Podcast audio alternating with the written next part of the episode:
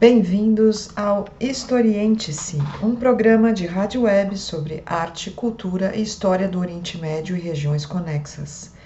Em nossos episódios, vamos tratar de música, poesia, mística, artes performáticas, artes visuais e outras artes, desfazer estereótipos, refletir sobre o orientalismo e conhecer mais sobre os processos de conexões e influências interculturais Aqui vamos ouvir e falar sobre passado e presente e o que há de mais interessante entre Oriente e Ocidente, tradição e modernidade. E o que é o orientalismo? Segundo o pensador Eduardo Said, um dos traços mais marcantes do orientalismo é a distorção sobre o outro, razão pela qual os ocidentais tendem a imaginar o Oriente como um lugar atrasado, envolto em crendice e sem valor ou interesse para o desenvolvimento do mundo. Mas será isso mesmo? Será sempre assim? Vamos descobrir juntos. Ouça e historiente-se. O tema desse primeiro episódio é música oriental e rock and roll. Nesse primeiro episódio, vamos falar sobre uma música muito tradicional do Oriente Médio e Mediterrâneo, de autoria desconhecida, que se tornou uma das músicas mais famosas e influentes de todos os tempos. Trata-se da canção Misrilu, que significa Garota do Egito e ficou conhecida internacionalmente na versão surf rock de Dick Dale para o filme Pulp Fiction do Quentin Tarantino, de 1994. Depois foi usada nas Olimpíadas de 2004 em Atenas. Vamos acompanhar a história dessa música ouvindo algumas das suas principais gravações desvendar traços orientalistas nelas e observar como sua trajetória reflete a relação das comunidades imigrantes com a sua nova realidade na América ao longo do século XX. A primeira gravação dessa música foi feita em 1927 em LP de 78 rotações, na versão grega coletada por Tetos Demetríades em Atenas. O autor da gravação é Nico Rubanes. Tatus era um grego, nascido em Istambul em 1897 ou talvez 1901, falecido em 1971. Ele vai morar nos Estados Unidos em 1921 e lá se torna músico e produtor musical. Vamos ouvir um trecho.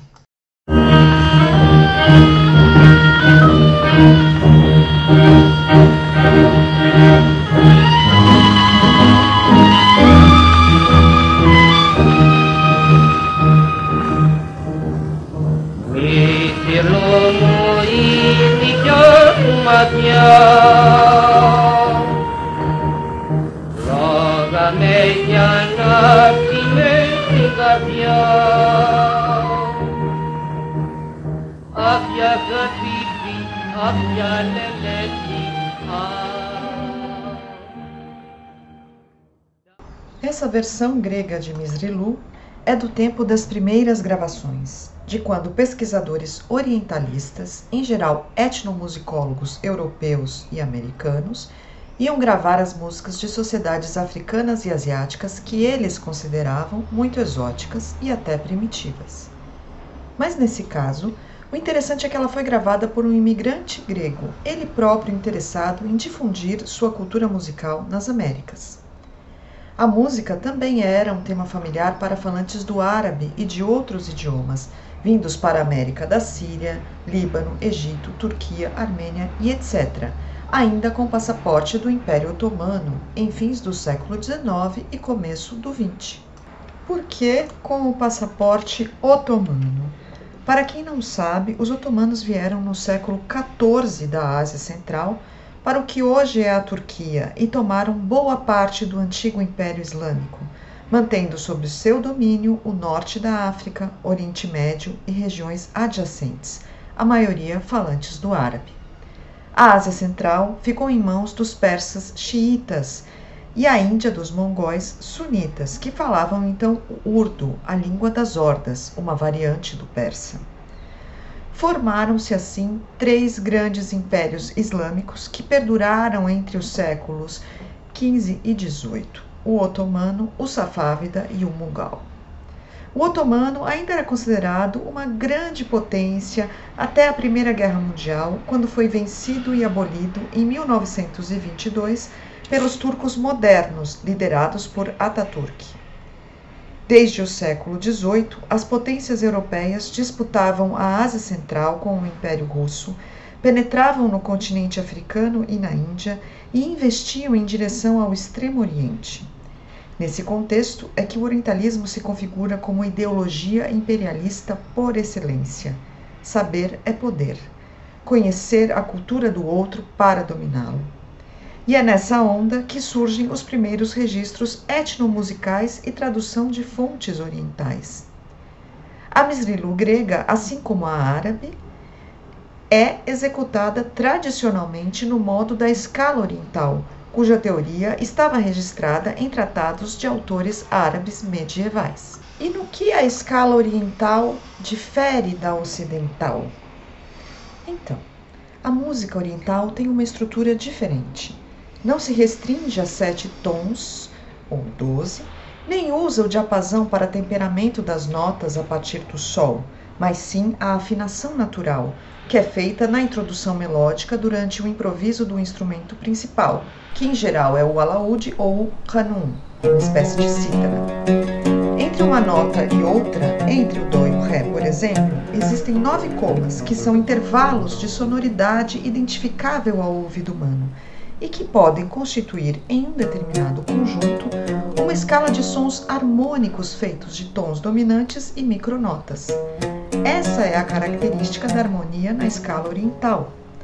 Outra coisa é que na música oriental todos os instrumentos seguem a mesma linha melódica. E as músicas são longas. Podem ter até bem mais do que 20 minutos.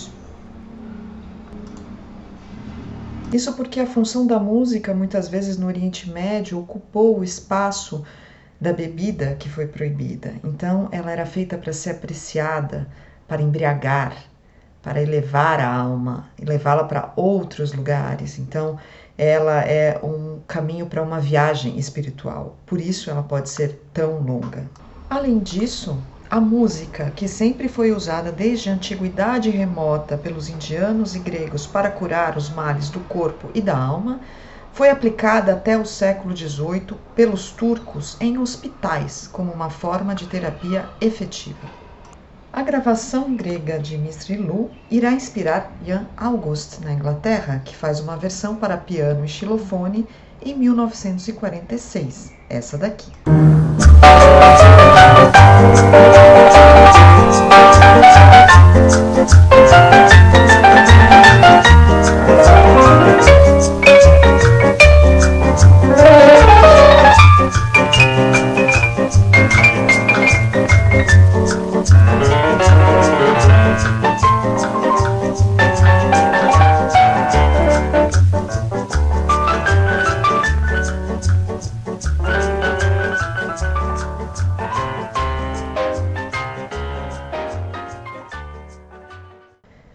Notem que a melodia aqui é manipulada dentro do estilo jazzístico, o que pode ser interpretado como um orientalismo sonoro.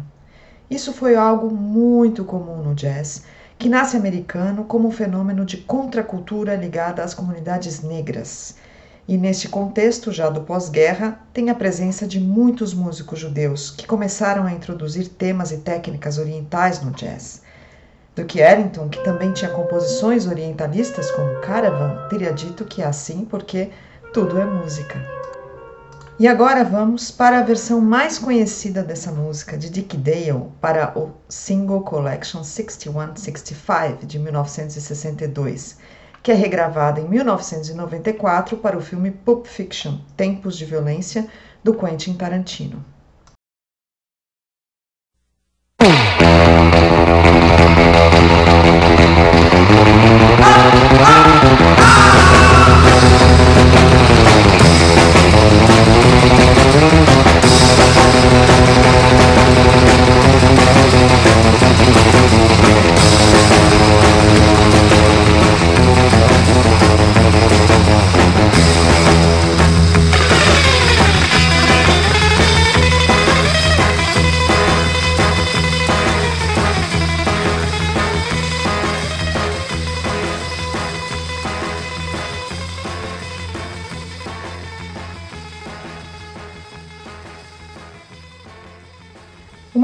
Interessante sobre o Dick Dale é que seu verdadeiro nome era Richard Anthony Mansour.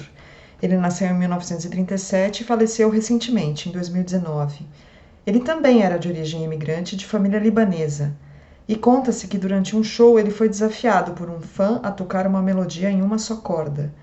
Dale então se lembrou do tio tocando o Mistrilu em uma só corda, do alaúde, e resolveu fazer a mesma coisa com a guitarra, transformando aquela melodia super tradicional em puro rock and roll. Aqui a música é totalmente modificada pela intensificação do ritmo, pelo timbre e afinação ocidental da guitarra. Mas será que podemos falar em orientalismo quando o próprio autor era um imigrante? Talvez esse seja um exemplo da amplitude com que o rock abalou o mundo, este gênero musical que nasce, como o jazz e o blues, dentro da comunidade negra norte-americana e que, como a música oriental, tem um pé na mística. E você que está me ouvindo vai perguntar: mística no rock? Já ouviu falar em Sister Rosetta Tharpe, a vovó do rock and roll? Uma mulher negra que na década de 30 saiu lá do Mississippi para levar para Nova York, segundo suas próprias palavras, a luz para a sombra. Guitarra distorcida e mistura de letras espirituais com ritmos profundos. Assim nasce o rock. Assim também, de certa forma, é a música oriental em geral e a Misrilu em particular, profana e sagrada ao mesmo tempo. Mas não para por aí.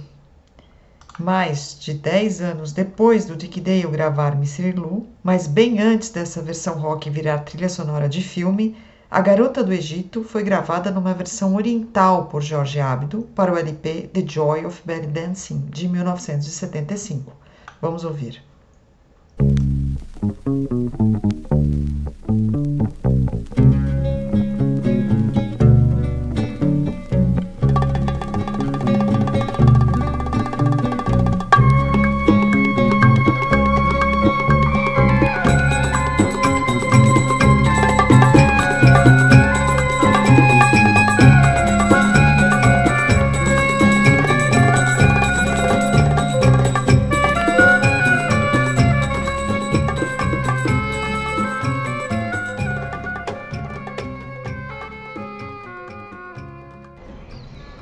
Jorge Abdo nasceu em 1937 e faleceu em 2002.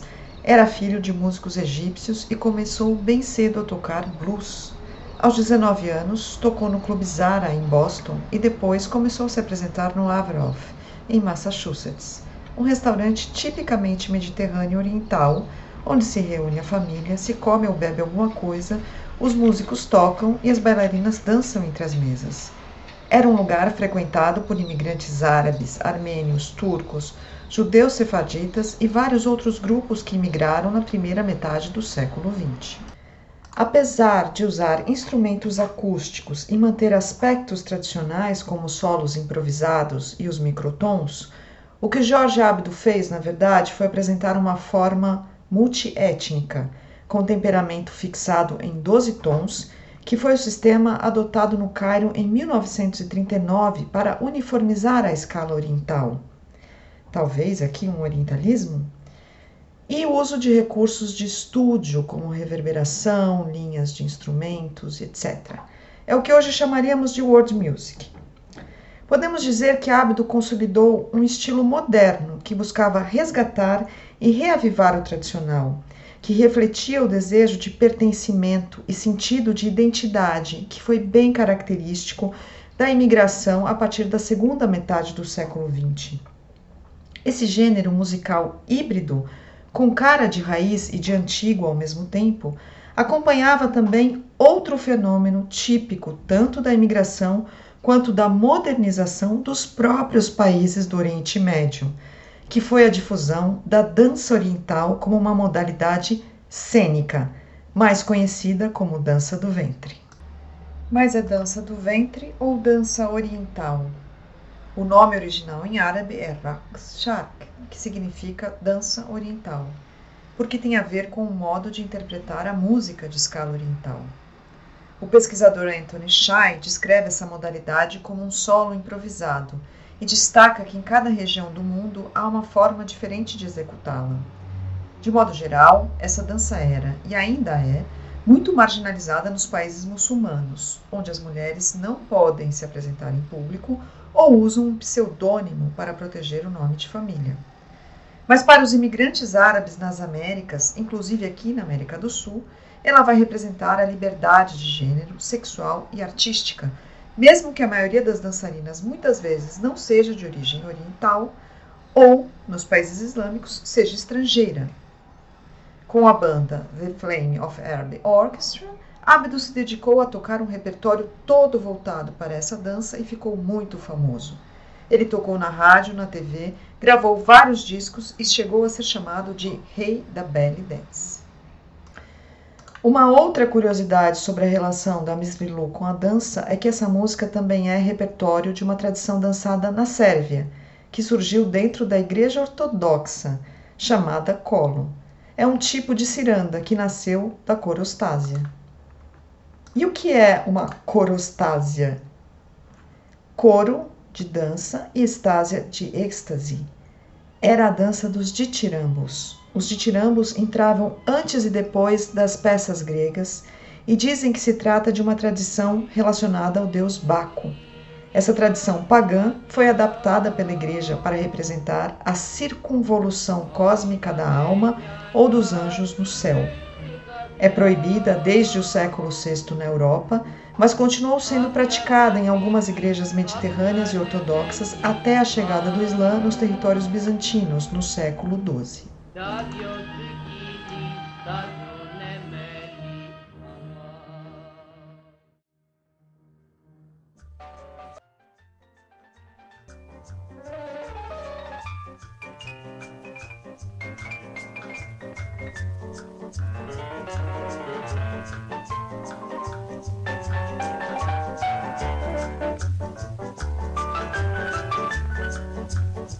trajetória da Mistrilu mostra como a música e a dança estão muito conectadas, tanto na tradição oriental quanto no rock.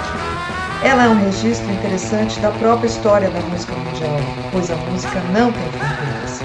Mesmo existindo uma tendência orientalista a eliminar ou menosprezar elementos de uma cultura diferente, a diferença aqui serve de elemento fértil para uma nova forma de ouvir e compor. O entrecruzamento de Oriente e Ocidente é aqui agora, dentro mesmo da nossa sociedade e não lá fora. E agora, para finalizar, vamos ouvir uma versão atualíssima dessa bela música feita por Ara Malikian, que é um grande violinista hispano-armênio nascido em Beirute, no Líbano. Vamos tocar la famosa, tema que se llama Missy Lou originalmente, la película banda sonora de Pulp Fiction.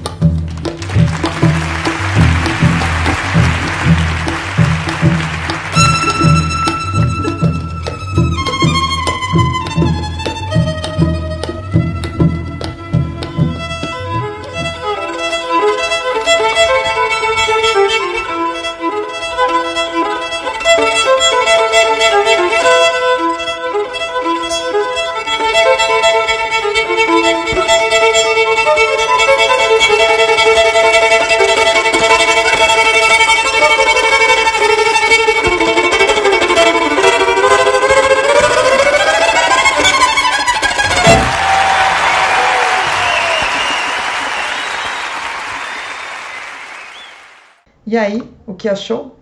Mande para nós suas impressões ou curta nosso perfil no Instagram. Chegamos ao fim desse primeiro episódio, espero que vocês tenham gostado e até a próxima.